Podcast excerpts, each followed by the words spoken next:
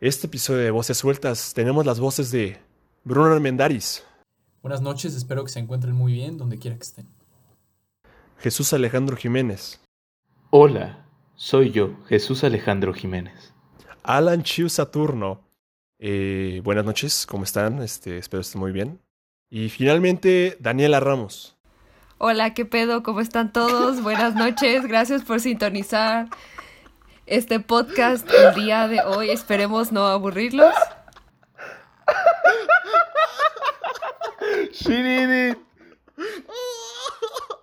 Corte. Corte. Voces sueltas.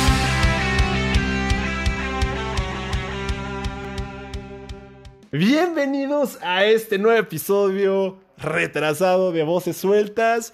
Se preguntarán qué hemos estado haciendo en este, en este periodo de descanso.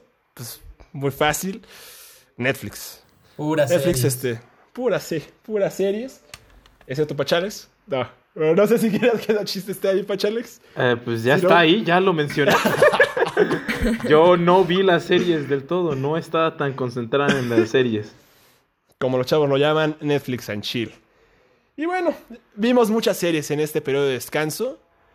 Y nos pusimos a pensar dónde empezaron las series, ¿no?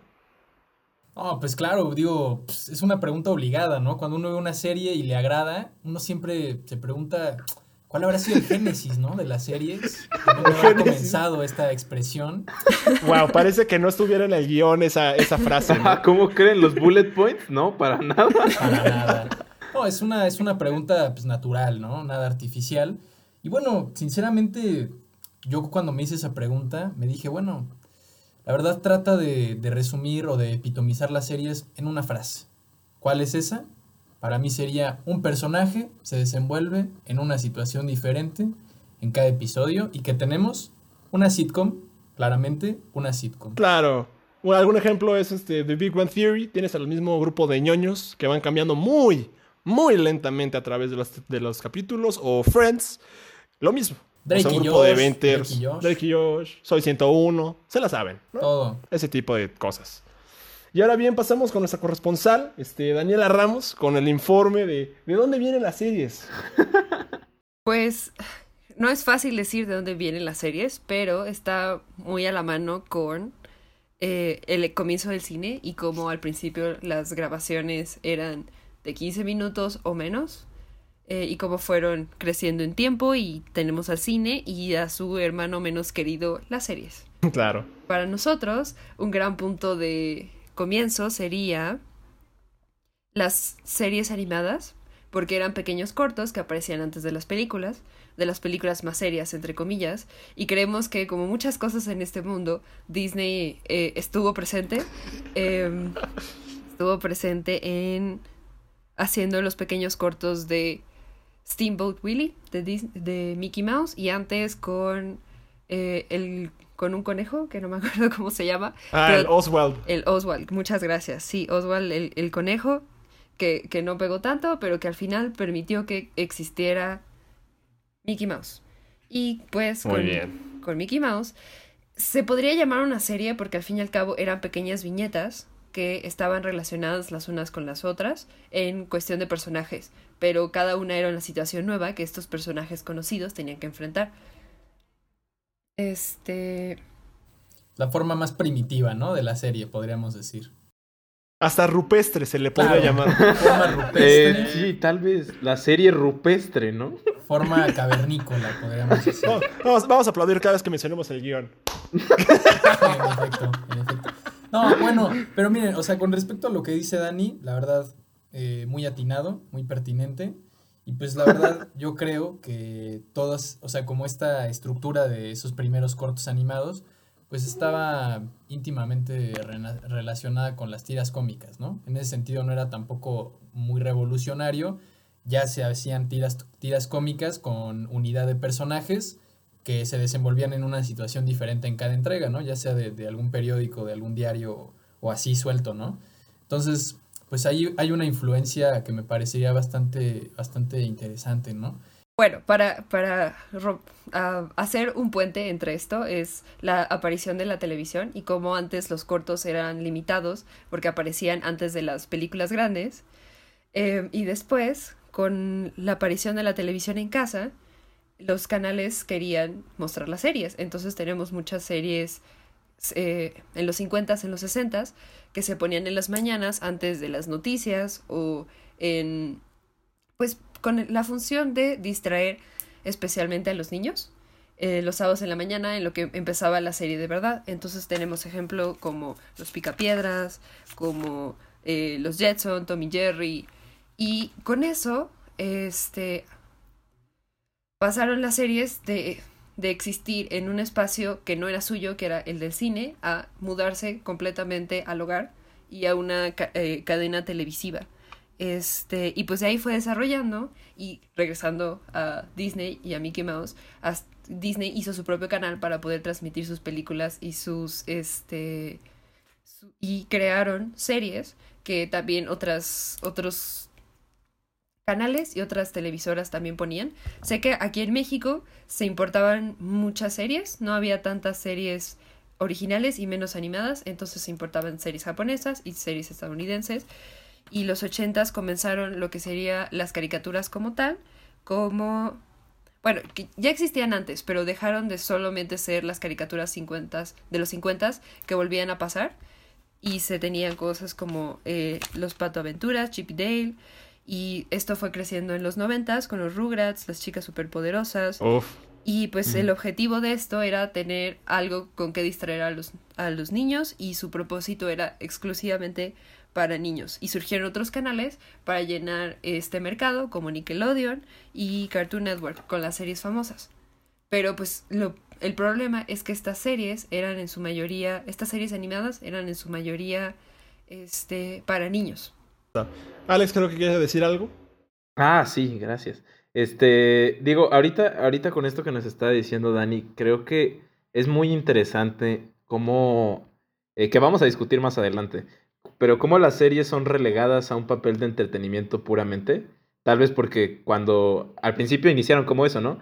Pero algo que me parece muy interesante es que al ser relegadas como un papel de algo que no es arte, entre comillas, o como algo que es puramente como consumible y como un producto a, este, a ser pues, disfrutado y para tu entretenimiento, aún así el catálogo y la cantidad de series que hay es impresionante.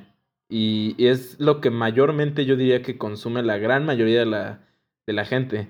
Que pues lo vamos a abordar más adelante, pero creo que es muy interesante como ver ya que desde el Génesis, quería usar esa palabra, este, podemos ver cómo se plantea de alguna manera que las series se infiltren en todo lo que no está ocupado por arte serio, entre comillas.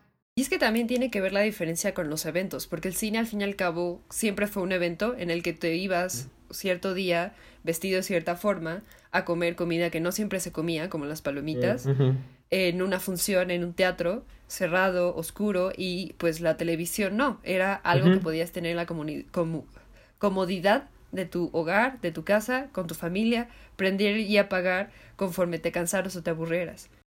Pero hasta cierto punto es ritualístico, ¿no? No, A mí me pasa mucho que a, mis- a mi papá, por ejemplo, le encanta el cine o le encanta las series. Entonces, como de, ahora nos vamos a sentar a ver la televisión.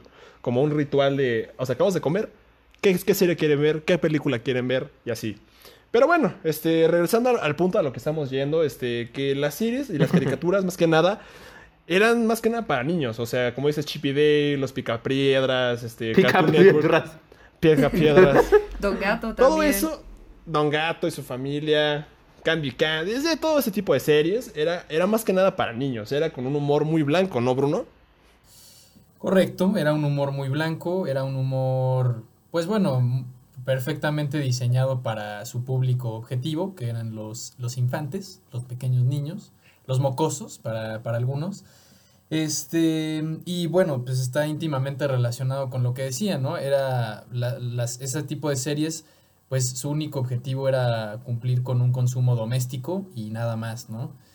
Eh, sin embargo, conforme fue evolucionando la, eh, la televisión, conforme se fue haciendo algo cada vez más grande como industria, pues se tuvo la necesidad de diversificar, este, de diversificar el contenido, ¿no? Y en esa diversificación del contenido, pues ya no nada más existía el satisfacer las necesidades de entretenimiento infantil, sino que también pues hubo giros muy interesantes hacia la crítica social, hacia la crítica política, hacia la ironía y la sátira.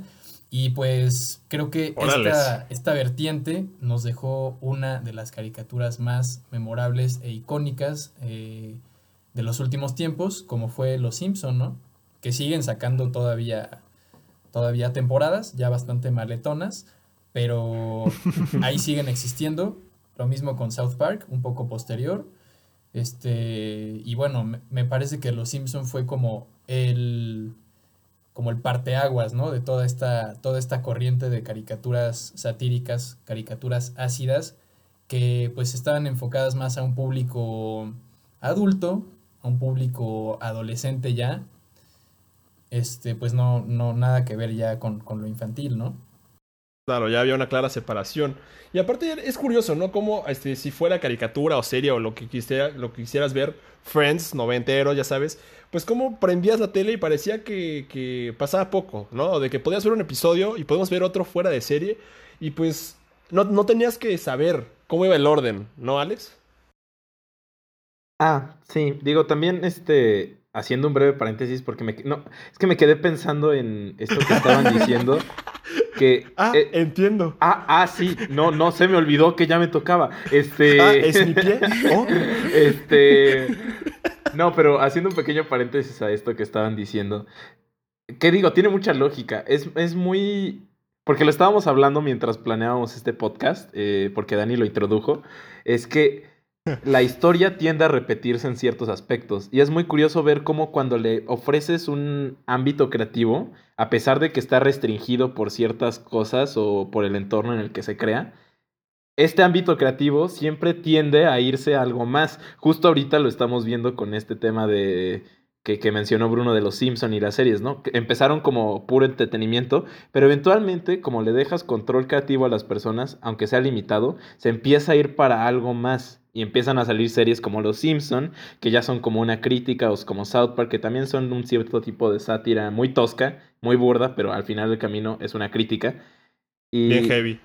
Pues no sé, nada más quería mencionarlo porque me pareció muy curioso justo esto que, que, que mencionó, que mencionó Dani, que la historia se repite, porque si le das control creativo a la gente, pues la gente, aunque esté restringida, va a intentar expresarse. Que Pues también sí. vamos a abordar más adelante. Ajá. Sí, también creo que vale la pena dejar claro que nuestro enfoque en las caricaturas como parte de la serie, sabemos que no, las caricaturas no eran las únicas series que existieron de los 20 hasta los 90, sino estamos Eh, muy conscientes de que habían eh, programas hechos con personas y obviamente estos también. Lo interesante es que tenían la misma estructura y sí había una que otra serie que, es, que tenía un arco este narrativo más amplio, pero la mayoría eran como las caricaturas episódicas. Entonces tenemos en Inglaterra Doctor Who o tenemos este tenemos aquí en México El Chavo del Ocho que Mm, podías ándale. brincar a cualquier episodio y no pasaba absolutamente nada. Eh, entonces también el desarrollo que tienen los Simpson también se puede ver inf- y, eh, del otro lado, que sería como la televisión con personas, no, no sabría cómo llamarlo. Este, ujú.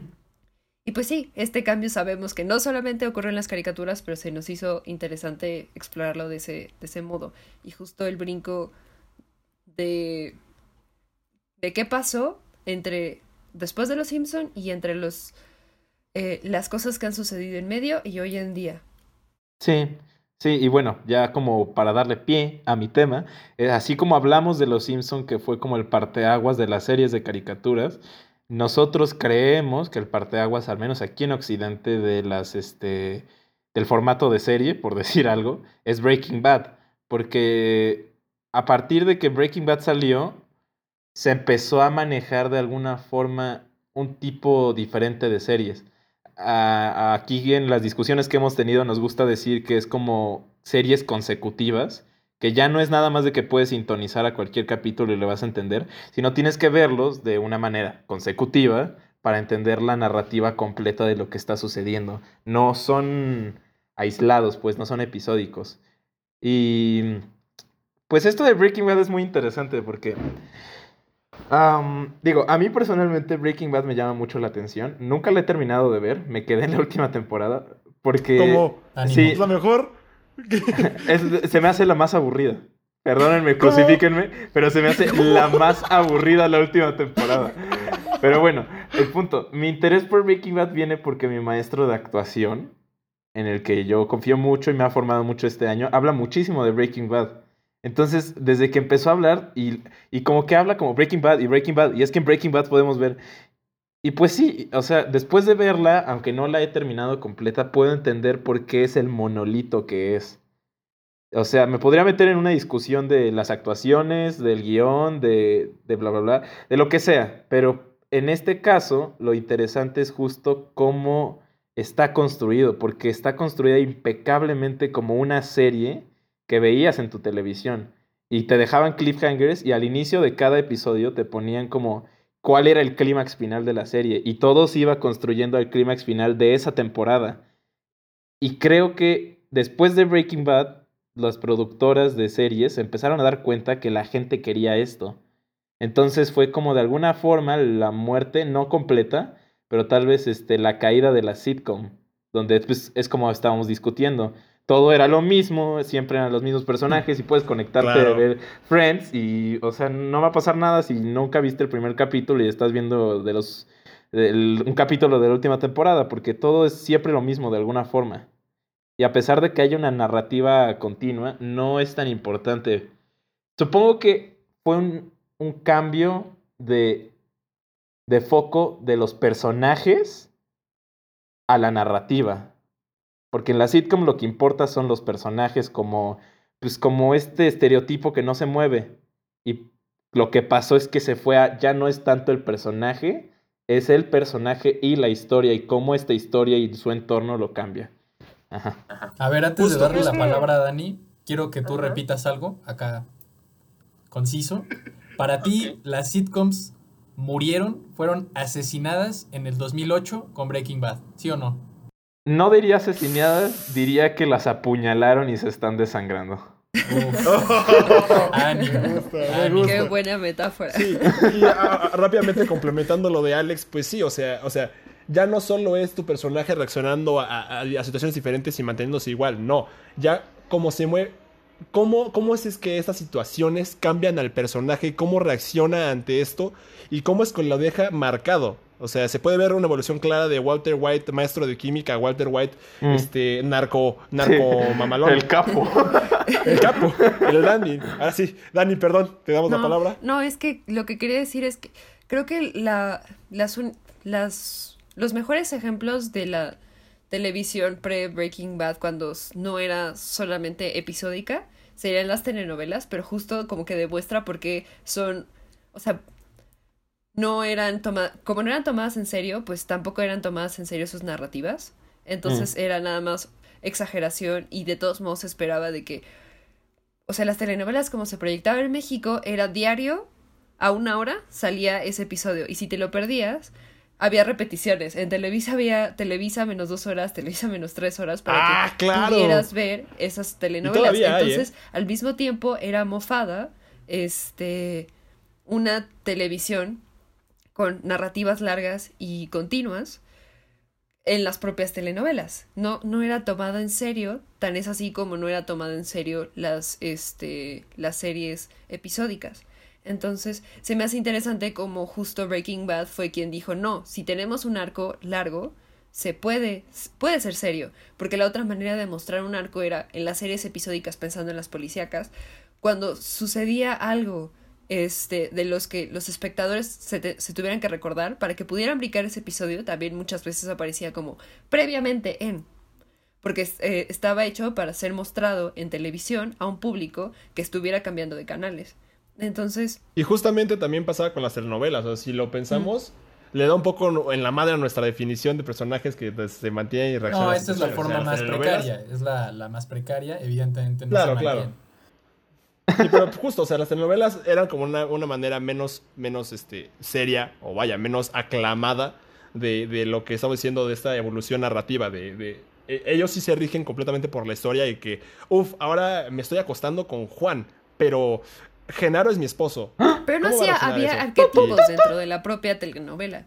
Y esos arquetipos no Claro, cambiaban. claro. O sea, María de la del Barrio siguió siendo la misma eh, niñita inútil, aunque tuviera 30 años y ya estuviera casada con el hombre de sus sueños.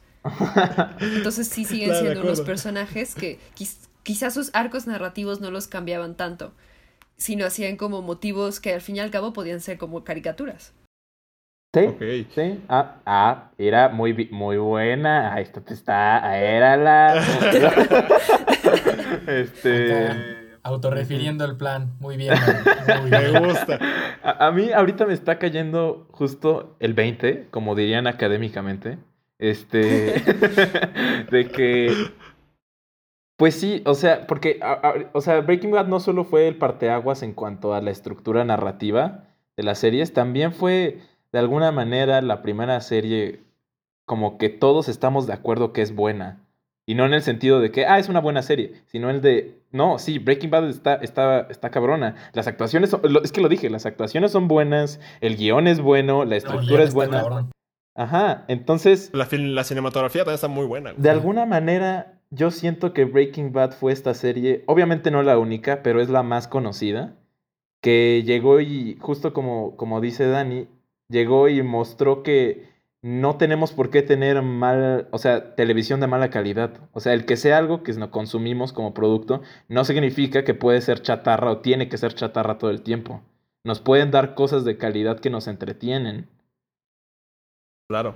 Que me lleva a otro punto que tengo que decir, que me se, se me hace muy importante, que es este, que también de alguna forma Breaking Bad salió en un tiempo donde estábamos pasando de la televisión al streaming.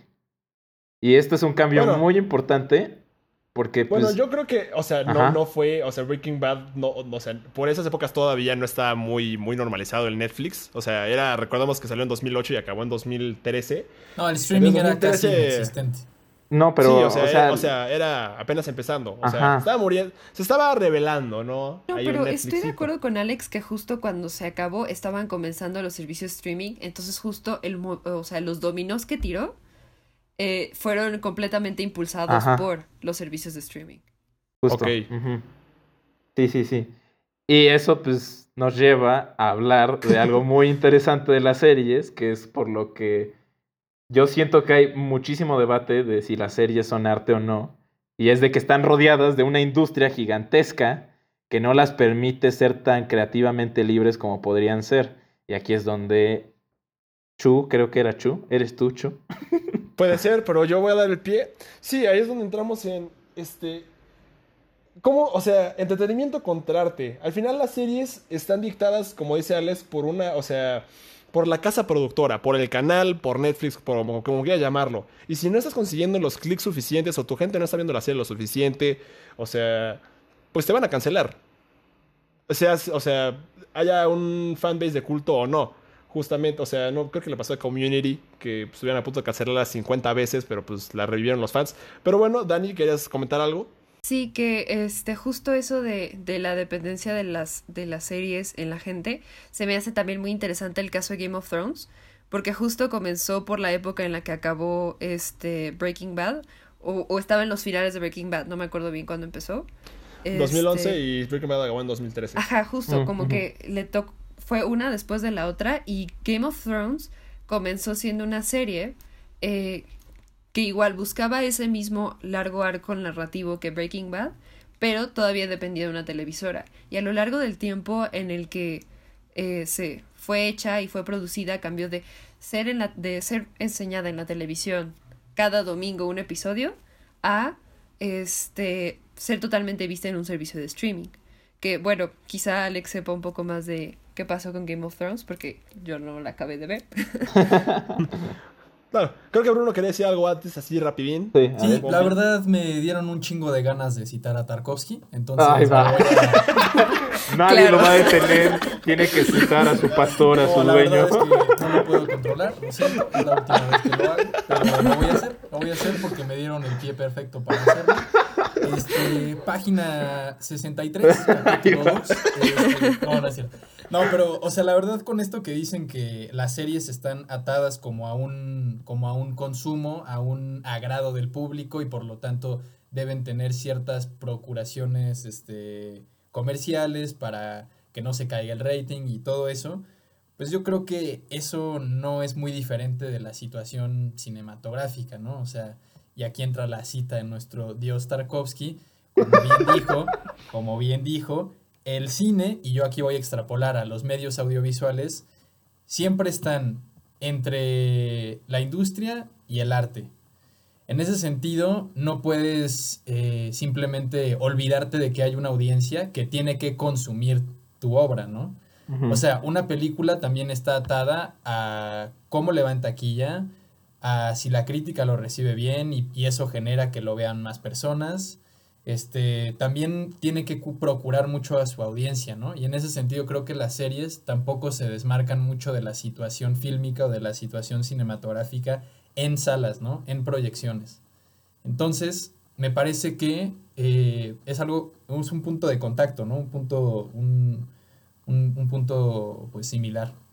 Es que también por eso creo que Game of Thrones es un caso muy interesante, porque comenzó siendo una serie con mucho presupuesto para un nicho televisivo como muy importante, porque pues la mayor parte de la serie su objetivo era este pues ser vista por la mayor cantidad de gente y que todo el mundo la pudiera ver, entonces por eso el humor blanco y lo que sea. Y Game of Thrones apareció en un canal de paga, que no todos pueden tener y que además no es barato. Y además apareció mostrando muchas cosas tabúes, como este, o sea, Incesto, fue- el primer episodio. Incesto en el primer episodio, la desnudez constante de los personajes, este, Sexo. y además que es una fantasía. Cuando se hablan de estos temas o se muestran estos temas, intenta ser como reales, y aquí no, es como una fantasía. Entonces se vuelve como, o sea, la fantasía es conocida como un género de escapismo. Entonces demostrar que este propio género de, de escapismo, no, o sea, todavía tiene cosas de, de verdad, más bien basadas en la realidad como, y además horribles como el incesto.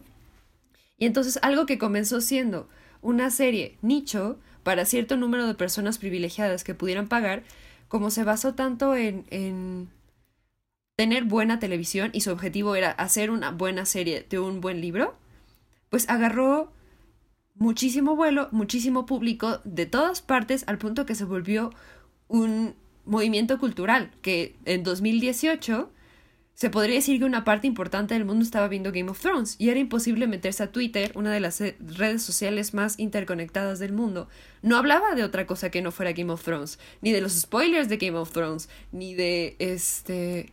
Y estaba lleno de teorías y de mensajes, y es una serie que no es nada amigable para el espectador, porque en primer lugar, aunque ya estaba para la televisión, aunque comenzó siendo televisión en cable, duraba una hora entera los episodios como es HBO y pagas más, se espera de que los, eh, los cortos comerciales sean eh, no en medio de la serie, como la mayoría de las series eh, sitcoms, pongámosle, Claro. este, sino al final. Entonces tienes una hora entera, una película corta de un episodio.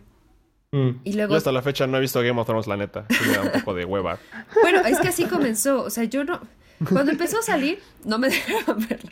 Pero yo sí podía ver como mi mamá veía cada domingo la serie. Y comenzó siendo así. Y conforme fue creciendo y fue avanzando la tecnología y los servicios de streaming, llegó un punto en que también los episodios crecieron, volviéndose pe- películas cortas durando hasta.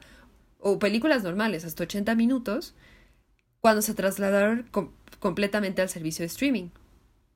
Eso también se me hace muy interesante. Sí, es una pregunta muy, muy rápida, muy, muy rápida. O sea, con esto que tú dices, eh, como de la, como de la desnudez y del incesto y como este em, soft erotismo que había en, También en mucha sangre, Game of por Thrones, cierto. o sea, justo no, no crees que en vez de ser como un, como un elemento delicado, era más bien como un propiciador del morbo, ¿no? O sea, yo así, lo- Mm. al menos como en los recreos, sí escuchaba banda acá de que, uff, Ah, sí. ¿no viste acá cuando la, la duende sale desnuda? con- no sé, yo, yo- yo La tampoco he visto, yo tampoco he visto pero pues había como razas acá, acá fantásticas, acá desnudas y, y era como, era como morboso, ¿sabes?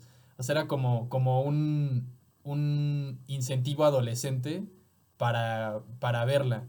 Entonces no sé si en vez de ser como un elemento delicado que podría inhibir el consumo, al contrario, después terminó siendo explotado como un, como un morbo comercial, ¿sabes? Cabe Sí, creo recalcar que que, tiene- no hemos visto Bruno y yo la serie. Entonces puede que nos equivoquemos.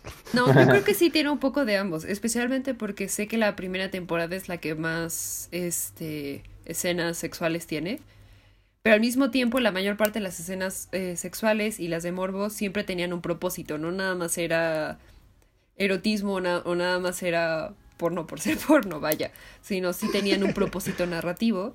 Y conforme fue creciendo la serie, sí, o sea, quizá lo explotaron más para morbo o lo que sea, pero al, al mismo tiempo ganó muchísimos seguidores, ganó una... Pues muchísima gente que, que, que podía morir por la serie, podía, o sea, había camisetas, había todo contenido relacionado con, este, con Game of Thrones estaba disponible para todos los fanáticos que se juntaron. Este, y ah, por eso se ganó muchísimo presupuesto que ninguna otra serie había logrado antes. O sea, producir un episodio de Game of Thrones, nada más por, por la producción, sale mucho más cara. O sea, de- podría, no sé cómo están bien los números, pero Big Bang Theory se volvió caro porque Ah, tenían que pagarle más a los, a los protagonistas, a los, ajá, a los Los actores. actores, ajá. Game of Thrones también, pero al mismo tiempo, para mostrar un buen dragón y demostrar una Sí. serie de calidad, le tenían que meter buen dinero. Y eso también creo que es muy interesante. Bueno, pues última intervención sobre Game of Thrones antes de pasar al siguiente punto. Bueno, últimas dos intervenciones. Alex también te quería hablar. Sí, bueno, que, que hable Pacha. De todas formas, yo voy a meterle otro, o sea, voy a... Sí, que hable Pacha.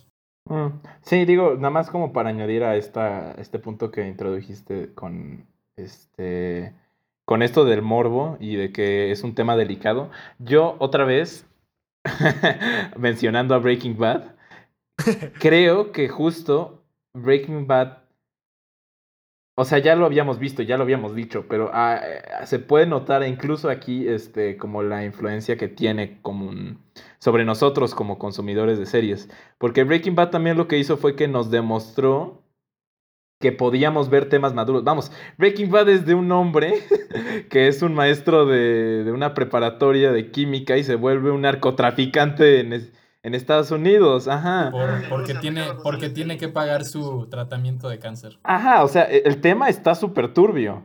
To- Todo está súper turbio. Y hay unas escenas de violencia bastante. O sea, ya para Oh, los estándares sí, de hoy no están mames. tan impactantes, pero al mismo tiempo sí están impactantes porque Sí, en su Uno- momento, vaya. Ajá, exacto. Y, y- y justo yo creo que Breaking Bad fue esa serie que le mostró tanto a la industria como a la gente que a qué estaba dispuesto a llegar y qué disfrutaba. Porque no solo tiene que ser todo una caricatura este, típica. No que las caricaturas sean malas ya por ser caricaturas, pero al menos el estereotipo que tenemos de caricatura es que pues es, pues es eso, ¿no? Como habíamos dicho, nue- nuestra definición rupestre de series rupestres, Claro. de que los personajes en una secuencia, pero que nunca cambian los personajes. Y, ajá, ya, básicamente era lo que quería mencionar. Muy bien, muy bien. Sí, o sea, Ahora yo, bien. yo, Ah, sí, yo voy a ser del abogado del diablo. La Hola. Y yo, Bruno Hater no lo ha visto. sí, ¿eh? o sea, yo voy a ser de abogado del diablo y yo lo, lo que voy a tratar de hacer es tratar de decir por qué las series no se desmarcan lo suficiente del cine para ser consideradas como una rama aparte, ¿no? Porque ahorita, ahorita Dani mencionó pues eh, a, a Game of Thrones para ilustrar un poco como el gran fenómeno cultural popular que se generó eh, en torno a la serie, ¿no? Sin embargo, yo creo que esto que se generó en Game of Thrones ya se había generado con, con otras, con, con, con cine, pues. O sea, un ejemplo muy, muy, muy básico es el de las películas de superhéroes. Los universos, este, de Marvel, los universos. Sí, los universos cinematográficos de Marvel, los universos cinematográficos de DC. Eh, todo eso ya generó como. Ya había generado pues este tipo de fenómenos, ¿no? Una fanbase muy fiel.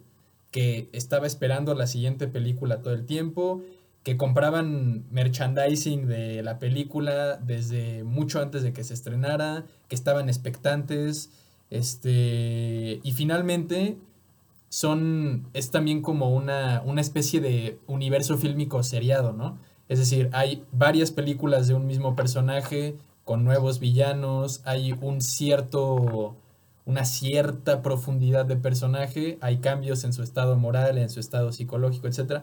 Entonces, lo que yo pienso es que lo que hizo Game of Thrones fue una especie de mm, reverberación de lo que ya habían hecho los universos fílmicos de superhéroes. Y ahora sí, yo no tengo, yo, o sea, ejemplos más claros o con universos más grandes. Digo, ahorita este, el Marvel Cinematic Universe es masivo, pero pues más viejitos, pues Star Wars.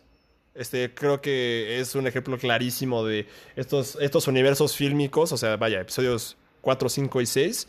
O sea, cuántas vidas cambiaron, etcétera, etcétera. Entonces, este, sí, yo estoy de acuerdo con Bruno de que, o sea, las series, o sea, este impacto cultural la han tenido las películas por ya bastante tiempo. Digo, también las películas tienen este, un, este, una ventaja de un poco de años, pero, pero o sea, yo creo que está de estoy de acuerdo con Bruno con que no- este, todavía no podemos diferenciar tanto a las series, porque no hay una diferencia así clara que digas, aparte del formato episódico que pues ya nos dimos cuenta que las películas también lo puede hacer, pueden hacer y lo han estado haciendo, pues no hay alguna diferencia así marcada, pues. Sí, aquí la pregunta sería, ¿qué es lo que hace una serie que no hace el cine o una película? Mm. La pregunta capital.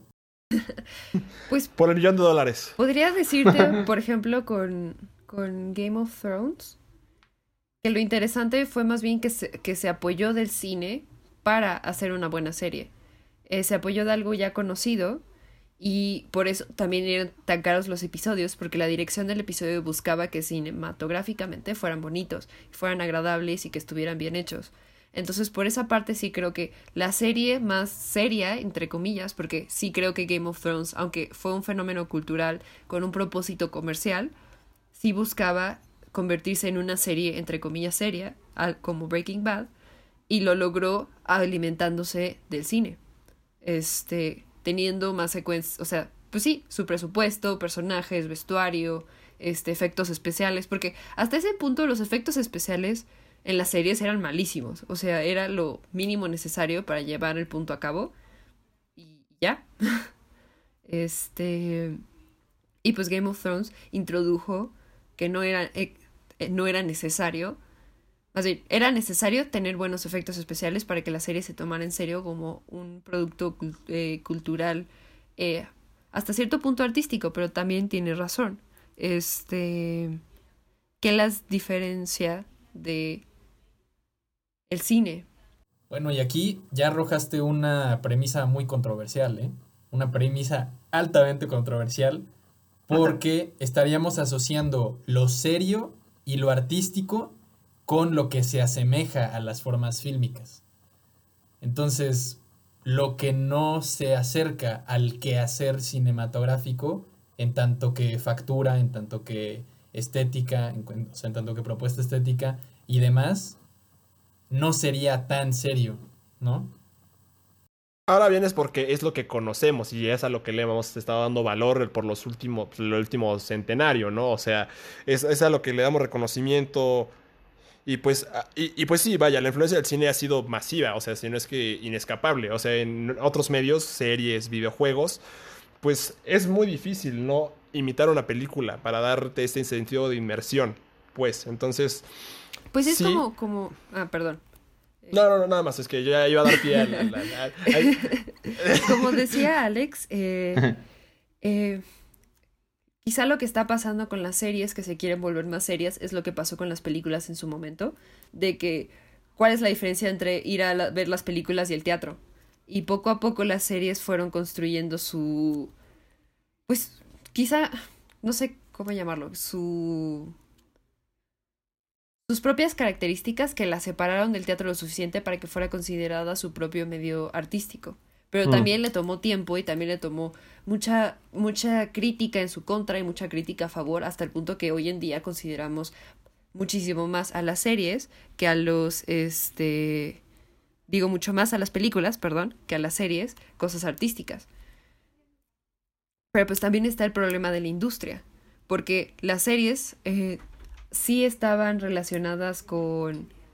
O sea, el problema de las series, a diferencia de Hollywood, es que... ¿Cómo lo pongo? Las, las series siempre estaban pensadas para un canal televisivo y para un Mm. público amplio. Y las películas, sí, Hollywood también tienen esas metas, pero al ser de mucha más corta grabación y duración, podía un director con suficiente presupuesto, porque sé que hacer una película es muy caro, este, nada más entregar un producto terminado en una entrega. Y las series no. Claro, y ahí es donde pues, de- depende, o sea, es el riesgo, ¿no? Creativo. Lo que tienes que, pues, pues tienes que tanto satisfacer como tu, tu, tu, esa, ese pica- esa picazón este, creativa, como, como satisfacer la de tus productores y la de tus, la de tus jefes y la del público. Dale, Pacha. Sí, yo ahorita, este, siento que este debate de si las series son algo lejos del, o sea, algo aparte del cine o un arte o no. O sea, para mí, eh, para mí, para empezar, es una pregunta estúpida si son un arte o no. Sí, sí son un arte. Más bien lo que habría que cuestionarse es Es- si si son... es una extensión del cine o si es algo que se desmarca de las posibilidades expresivas del medio cine. Es, exact- exacto. Y ahorita yo personalmente creo que es más bien como una extensión del cine. Sin embargo, ahorita que dijeron esto de como una obra finalizada en cuanto a Hollywood, me cayó un 20 otra vez, la expresión académica, este, de que este aspecto que no han todavía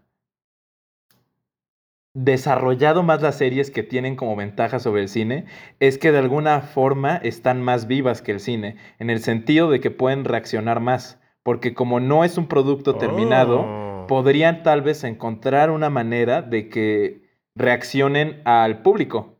No sé, se me ocurre. O que reaccionen a alguna otra cosa. Complementando eso, este, re- recordemos que, o sea, alguien que hace mucho esto es South Park, tomando temas muy actuales. Como es, como es una serie relativamente barata de hacer, Ajá. pueden tomar temas muy actuales y sacarlo en uno, dos, tres días con un guion terminado y ya listo para presentarse al público. Entonces, No, eso pues, creo ya que sacaron su- sus episodios de la pandemia, ¿no? De hecho. Sí, de hecho, o sea, la pandemia en su momento. Pues sí, bueno, sí, no, la verdad es que no sé, no veo South Park. Pero sí, la de la pandemia es, es un ejemplo muy, muy claro.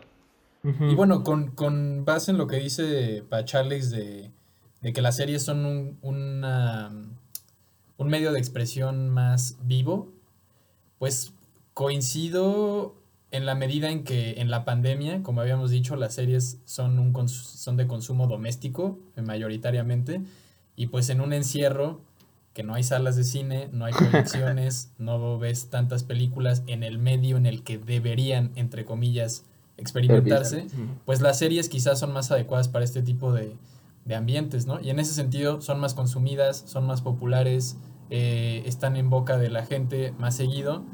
Y, y- y sí, aquí habría que preguntarse quizá si este como consumo voraz de la gente que ahora está encerrada y consume series como si fueran palomitas y se las, se las acaba, se las acaba en un día, luego al siguiente día ya están viendo otra, la acaban en tres días. Este consumo súper voraz no está también propiciando como, una, como un empobrecimiento del contenido, porque pues no, o sea, puedes producir una gran serie de cinco temporadas cada cuánto tiempo, ¿sabes? Y si se la acaba la gente y te piden más, pues quizá no puedes mantener el ritmo y terminas sacando algo mediocre, algo ahí de más o menos, ¿no? Entonces, pues no sé qué piensen, no sé qué piensen. Pues a mí se me hace interesante porque justo viene a la diferencia entre las series de televisión cuando eran exclusivamente en los canales de televisión y cuando se hicieron el brinco a los servicios de streaming. Porque pues de, tener que esperarte una semana para ver un episodio nuevo y mientras ver episodios viejos en repetición, eh, dependiendo todo de como la televisora quisiera reproducirlos. Ahora eh, el espectador tiene completo control de cuándo, cómo y dónde desea ver esa serie.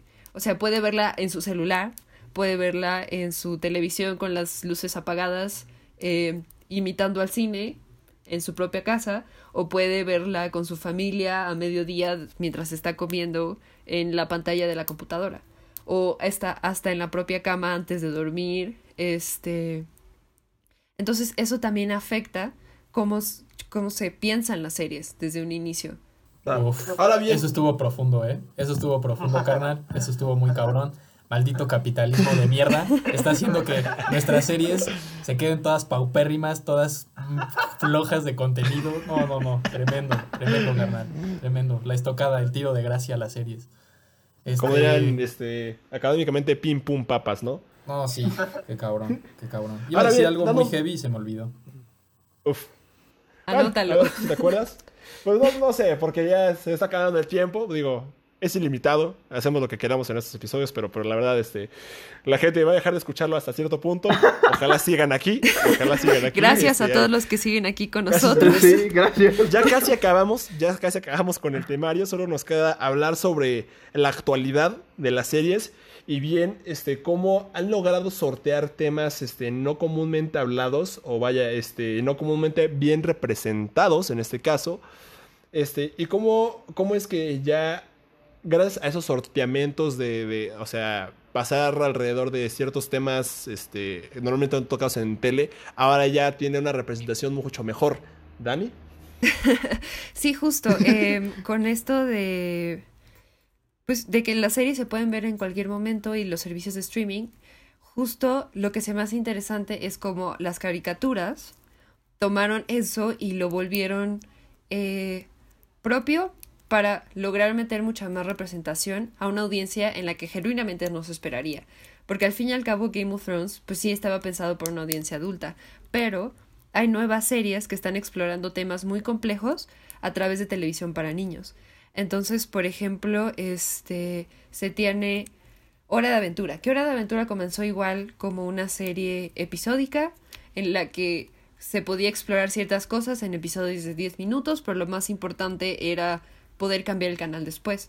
Pero a lo largo de su pues pues sí, de, de cómo fue eh, puesta en la televisión, vaya, de su trayectoria, esa era la palabra, este, Ah, lo que hizo fue tener una excelente creadora de contenido que quería meter temas no tan sencillos de eh, tratar para niños, porque generalmente son censurados, como las relaciones LGBT, y sí fue censurada varias veces, porque dependía totalmente de la eh, de la televisora y de lo que los padres estuvieran dispuestos a enseñarles a sus niños en los can- en las caricaturas de las 10 de la mañana o de las 6 de la tarde. Entonces se me hace interesante igual cómo fue cambiando de presentarlas en la tele, con comerciales, con, sí, con cortes comerciales, con este, todo este tipo de cosas, hasta este lo que pasó con una serie que en lo personal me gusta mucho, que se llama She-Ra, que esa siempre fue enseñada en streaming y aprovechó ese medio para explorar las relaciones LGBT y llegar hasta cierto punto, construir su propio camino para que el final no tuviera de otra más que ser completamente LGBT y que no y que Netflix no pudiera censurarla de ninguna manera. Entonces, eh, digo, no fue la primera serie y cosas como este la serie como Steven Universe, que sí fue mostrada en su, en su mayoría en Cartoon Network, y La leyenda de Korra sí permitieron de que lo hiciera, pero esta serie fue el verdadero parteaguas que sí decidió mostrar completamente una relación LGBT sin tener que esconderla ni, ni, eh, ni autocensurarse. Cuéntales, Dani, sobre Frozen. Su representación acá bien, bien mamona O sea- de las relaciones LGBT. Porque estamos de acuerdo que en los 2010 un movimiento muy particular es que este, se buscaba la representación. Entonces, con las redes sociales, la gente pedía mucha más representación.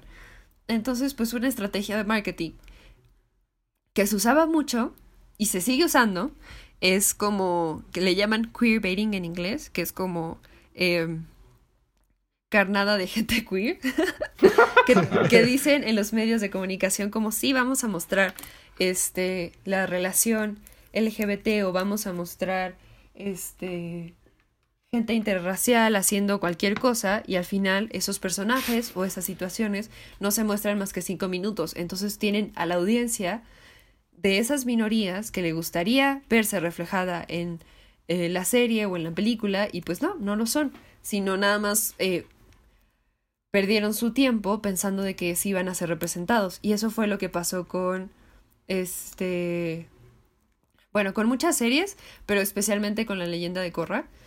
Es debatible si es queerbaiting o no, pero al fin y al cabo, la serie jamás es explícita porque depende de Nickelodeon de si puede mostrar una relación LGBT o no. Entonces, por eso creo que es muy interesante cómo Shiva comienza la serie demostrándote lo suficiente para que digas, bueno, están siendo este, sutiles, como lo han tenido que hacer todas las series para niños eh, alrededor de estos temas. Sí hay estos precedentes, pero sabemos de que estos precedentes son, son censurados y son totalmente subjetivos, a tal punto de que si alguien en este alguien no lo ve de una manera LGBT, no va a ser LGBT. Entonces, lo que hizo es aprovechar eh, que era un servicio de streaming, aprovechar de que querían de que querían usar la nostalgia y darle como un nuevo twist a la serie de tal modo de que no hay no hay otra manera de terminar la serie más que con una relación LGBT. Entonces, Estamos hablando de Shira, ¿no? sí, Sí, Perdón, totalmente. es que, es que me perdí por un momento, me perdí por un momento. Sí, perdón, he estado rebotando. Sí, estábamos hablando de She-Ra. La última temporada salió. Ay, el año pasado. El tiempo en la cuarentena se me pierden. este. Terminó hace muy poco y la única manera en la que tuvo de terminar fue con una relación LGBT. Y pudo lograr esto tanto por los precedentes como por este. como porque estaba en un servicio de streaming. Y entonces, pues viene la pregunta de más bien, la respuesta que tuvo la serie, porque al fin y al cabo creó una serie de fans que seguían la serie constantemente, es que uno de sus principales argumentos es que era importante esta serie porque todas las personas LGBT que vieran esta serie de niños se podrían ver identificados en la serie y encontrar etiquetas para sí mismos al respecto. Entonces, llegamos a otra pregunta. Quizá las series no son vistas artísticamente, pero no quita que al estarlas viendo todo el tiempo tienen un efecto en la cultura. Y especialmente ahorita en la cuarentena, ¿cuántas, ¿cuánto contenido que no se consume, cuánto efecto no tiene en una persona? Mm. Y qué mejor para cambiar la ideología del futuro que hacia los niños. Sí, exacto, comenzar con los más pequeños, literalmente. Sonaste muy boomer, muy acá. O sea, estoy de acuerdo La con tu educación punto. es el arma del futuro. Pero sí carnal. fue como de, son el futuro del México, chico. Eh, es el nuevo barco, carnal, por favor. Respeta a los niños. y digo, hace breve paréntesis, qué chido. O sea, esta serie fue este, producida por DreamWorks. DreamWorks muy, muy, muy progres, ¿no? Siempre, desde Shrek 1, 2 hasta, hasta la actualidad. Qué chido, qué chido. Pachalex. O sea, Alex, Jesús. Ah, no, sí digo, o sea, Ah, yo no te dijimos lo- las voces. Por cierto, ahora que me acuerdo. Yo lo que quería este, mencionar, básicamente es lo que mencionó Dani. O sea, yo creo que el interés del grupo, de alguna manera tácito por hablar de este tema, es que, pues sí, a pesar de que no tal vez no están al nivel este, de calidad, lo que quiera que eso signifique, artístico, inmaculado de otras artes como el cine o el teatro, shalala, shalala, son ficciones y obras de arte que consumimos todo el tiempo. Entonces es muy importante que nos andemos preguntando qué agarramos de eso. Porque sí, es muy diferente que un niño crezca con... Por ejemplo, a mí me encantaban las este, chicas superpoderosas, pero hace poquito estaba reflexionando sobre las chicas superpoderosas y al parecer tiene muchísimos matices medio fa- fascistas. Por Ah, la ejemplo, pelota, ¿qué? la banda gangrena, había ahí unos villanos que eran como este gente que había cruzado este el borde, la frontera, ¿sabes? Este, Ah. o sea, Satanás Hostia. era un diablo transexual o transvesti. O sea, ah, sí, sí, Sí. y es muy diferente Sí, sí, crecer sí. con una caricatura que te enseña eso a crecer con algo como Shira, que te dice, "No, está bien que seas un ser humano y no importa esto porque sigue siendo un ser humano. Y pues sí, nada más es como lo que quería decir. Ajá. Ok, cabrón. O el futuro de los niños. El futuro de los niños. El futuro de los niños, cabrón. Muy bien. Pues Ahora, es que sí. este, A ver, Chuntaro, tus pensamientos finales, ya fuera del, más allá del pensamientos panfleto. finales. Uf, este, como aquí cierre de primaria, muy de conclusión. ¿Qué me llevé de la plática? Hijo, Bruno. Muy alcohólicos anónimos, muy alcohólicos anónimos. ¿Qué te llevaste de esta No. sesión? No, pues este, que hay una discusión muy grande acerca de las series. Me gusta hacia dónde está yendo el futuro de las series. Me gusta el formato seriado, tanto, o sea. No sé, ahorita no tengo mucha opinión, Bruno. A ver, deja ver si me puedo agarrar algo tuyo y ya. Sí, yo muy sencillo. Como, como habíamos discu- como discutimos ya en, en- en el transcurso de este podcast, las series me parece que sí son una expresión artística. Como dijo Pacha, de momento no me parece que se desmarquen lo suficiente de la expresión o de los medios cinematográficos para ser considerados un arte aparte. Sin embargo, sus posibilidades este, culturales son muy grandes, como dijo ya Dani, eh, en gran medida por el medio en el que son expuestos, como es la televisión, como son los medios de streaming, que son este, pues medios de consumo doméstico, ¿no?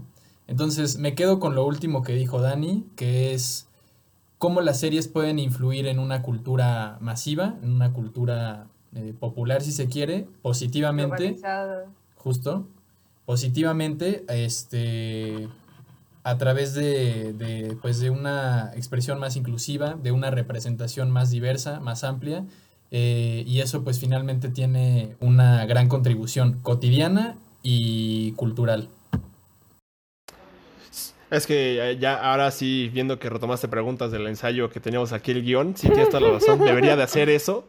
Se me olvidó aquí mis fundamentos académicos, pero yo con lo que me quedo también es con una preocupación grande. Digo, también las series, como vimos, ya llevan este, desde los 50 evolucionando. Ya han tenido su buen tiempo para, para, para, vaya, dar ese salto de que se diferencia de, por ejemplo, lo que dijimos del teatro del cine. Entonces vamos a ver, o sea, vamos a ver si, si en algún momento sí se pueden llegar a despegar de, de su padre o si van a quedarse para siempre como una extensión fílmica, ¿no? Claro. Dani. Muy bien. Eh, me gustaría darle la- primero la palabra a- aquí a Al Alex. Es que pinche Bruno, es que Bruno sí nos agarró bien en curva. Digo- Sí, ahora el cierre, carnal. Este. Pues digo, mis conclusiones respecto al tema son, son muy sencillas. Honestamente, em, con todo tipo de arte emergente, a menos que sea o lo considere nocivo, que yo no me he encontrado un arte que por ser así, por la manera en que se hace, es nocivo, a mí me deja muy entusiasmado. Porque pues es una nueva manera de expresarnos. Y aunque tal vez no sea la manera en la que yo elija expresarme o en la que sea más eficiente expresándome, siempre es emocionante que se abran más puertas, porque pues ese es el campo al que me quiero dedicar, al, arte, quiero que mi vida se trate de eso. Entonces cada vez que veo que hay algo más y hay una manera que podría ser... eh, Pues es que yo creo que pa- para mí la ficción es perspectiva. Y es una perspectiva a otro mundo que nunca me hubiera imaginado tal vez yo, porque pues yo no soy todas las personas, ni siquiera soy otra persona más que yo. Entonces, siempre que escucho esto como de, ok, puede que no sea el arte más este, construido ni la obra maestra, pero está avanzando en una nueva manera de expresarse, a mí me emociona muchísimo. Porque qué cosas me va a dar y qué cosas le va a dar a la humanidad. Pues Exacto. Creo que. Wow, qué progre. Creo que Wow. la serie estamos viendo el momento en el que la serie está pasando de ser el medio de entretenimiento de más común a reclamarse y autorreclamarse como algo artístico, igual que la película lo hizo en su momento. Entonces, creo que lo que también se me hace interesante es cómo pasó las películas a este pues sí, a ser consideradas como obras de arte. Y parte de eso tiene que ver con la crítica académica. Y creo que sí hay más producción académica al respecto de las series, porque sí se están haciendo mayores series de calidad. Entonces, creo que es muy emocionante el momento en que nos está tocando, porque además la pandemia refuerza la necesidad de sacar contenido. Este, y contenido que se pueda consumir en casa y cómo eso puede propiciar de que eventualmente las series sean consideradas una obra de arte por sí misma y que se puedan estudiar por sí por sí mismas como artísticas. Y sí estoy de acuerdo en que todavía está muy pegado al cine. Y quién sabe, quizá en 10, 15 años en- se- alguien se encuentre una nueva manera de hacer las series. Y que eso sea el parteaguas. Y justo nos estamos. Por eso es arte emergente, porque nos estamos topando con. Ah, mira, las series quizá pueden ser algo más que prender la televisión a las 5 de la Uf. tarde y echarme comerciales. Sí. Ah, No, qué ya. emoción, Voy, cabrón, mira, qué voy a cerrar, voy a cerrar con esta frase, con esta frase dura, de esta frase convincente, con esta frase categórica.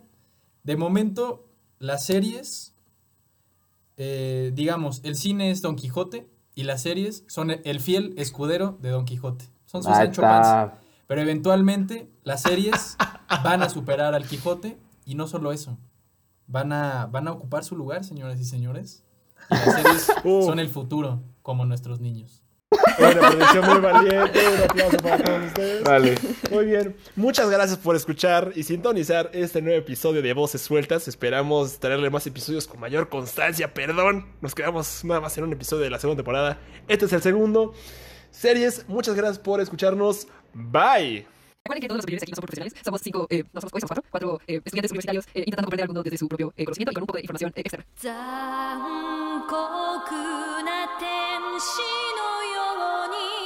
少年よし